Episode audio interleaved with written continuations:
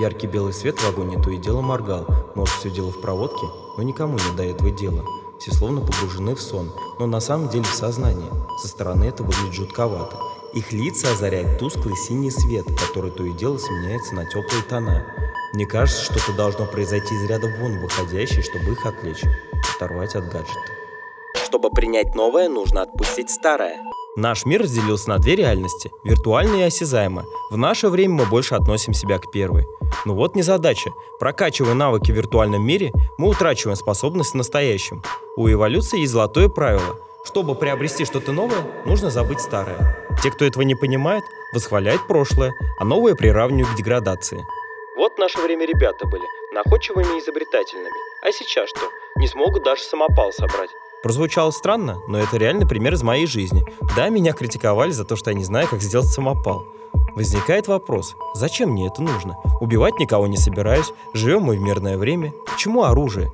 Если оно понадобится, есть интернет, где всегда подскажешь, как это сделать. Вот вам еще один пример касаемо привычек прошлого и настоящего.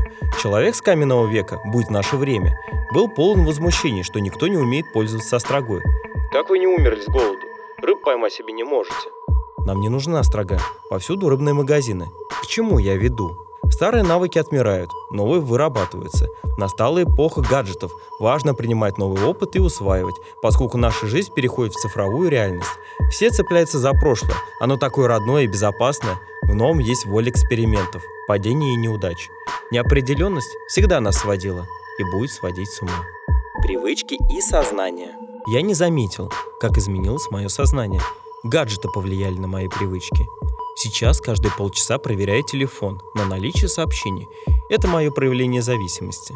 Складывается впечатление, что уведомление на устройство приходит с расчетом на определенный момент, чтобы надрессировать человека реагировать на сигнал, как собачонку. Стоит убрать телефон в карман, пам, уведомление. Только отложил в сторону сообщение в рабочем чате. В последнее время ставлю режим беззвучно, чтобы меня не отвлекал телефон от дел. Он не дает сосредоточиться на простых вещах. Сел писать рассказ, уведомление и потерял мысль. Такие сигналы нас учат сосредотачиваться на короткий промежуток времени. Наше внимание с каждым годом ослабевает.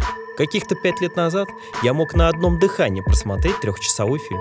Сейчас делаю постоянные паузы. Мне тяжело принимать длительное время однотипную информацию. Моде короткие видеоролики по 60 секунд, да и музыка стала по продолжительности меньше. Не могу точно сказать. Это следствие нашего притупленного внимания или наоборот, нас приучает быть менее сосредоточенным. Но перемены есть. Я вижу в этом свои плюсы и минусы. Плюс. В том, что мы можем быстрее переключаться между различными делами, что сложно было сделать раньше. Мы подолгу зацикливались на одной деятельности. Это выматывало и влияло на нашу результативность. Минус. Мы не можем довести дело до конца. Начали заниматься чем-то, внимание ослабло, бросили. Отсюда куча незавершенных дел. Думаю, должна быть золотая середина. В одних случаях нужна долгая сосредоточенность, в других – реактивное движение для быстрого перемены дел. Работа восприятия будет зависеть от поставленных задач и их видов. Самая крутая библиотека.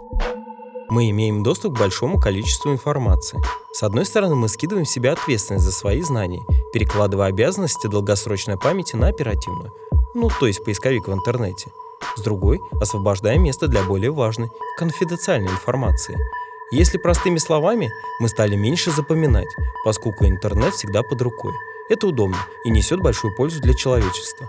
Но поскольку мы существа ленивые, для многих наличие интернета стало оправданием, почему он не знает простых вещей.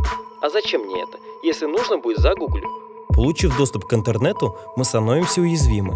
Сеть знает о нас практически все. Для пользователя это не является проблемой до тех пор, пока кто-то не воспользуется этим. Если ты что-то получаешь, значит что-то отдаешь взамен. Каждый день, пользуясь телефоном, вы не только узнаете новое, но и рассказываете о себе. Будущее уже здесь. Вспомните школьные годы. Всем выставляли оценки. Учителя с помощью них влияли на поведение и определяли наше будущее в учебном заведении. А теперь давайте представим, что все оценки объединили в одну шкалу. За любые проступки баллы снимаются, а за хорошие поступки начисляются. Жизнь людей теперь зависит от баллов. При низком рейтинге вам не будут продавать билеты на самолет или поезд в другой город, закроют доступ на хорошую работу, а окружающие не захотят контактировать с вами, поскольку за общение с вами могут снять баллы. Это не плод больного воображения – Я вам только что рассказал про систему социального рейтинга, что приняли в Китае. Она вступила в силу 1 января 2021 года. Теперь комфорт жизни определяется с помощью шкалы баллов. Своевременная оплата налогов государству и кредитов повышает рейтинг. Дорожное ДТП по вашей вине или нарушение общественного порядка, напротив, понижает. Теперь нами стало еще проще управлять. Механизм давления будет работать безотказно, поскольку сфер влияния множество. Если у вас низкий рейтинг, вашего ребенка не допустят в детский сад, для вас нет вакансий на работу, вам не дают кредит.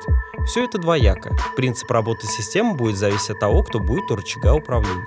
С одной стороны, это может сделать наш мир действительно лучше. Если выстроить мотивацию таким образом, что на верхушке общественных ценностей будет человеческие качества, вклад в развитие технологий, продвижение культурных норм и искусства. Или наоборот, стать новым уровнем рабства, цифровым. Если рассматривать негативный сценарий, то каждый из нас — это рабочая сила, из которой необходимо получить максимум эффективности. Цифровая тюрьма затронет чувства людей. Мы все хотим быть хозяевами своей жизни. Новые правила, напротив, противоречат нашим принципам. Поскольку я за мир во всем мире и пропагандирую человеческие качества, я вижу в этой системе возможности для лучшей жизни человека. Если же это не так, то будем решать проблемы по мере поступления. Поезд дальше не идет. Просьба выйти из вагона. Оторвав глаза от гаджета, я обнаружил, что в вагоне остался совсем один. Мое движение из пункта А в пункт Б произошло незаметно. Все люди, которые окружали меня, исчезли. Поездка, оказавшаяся такой долгой, оказалась лишь мгновением.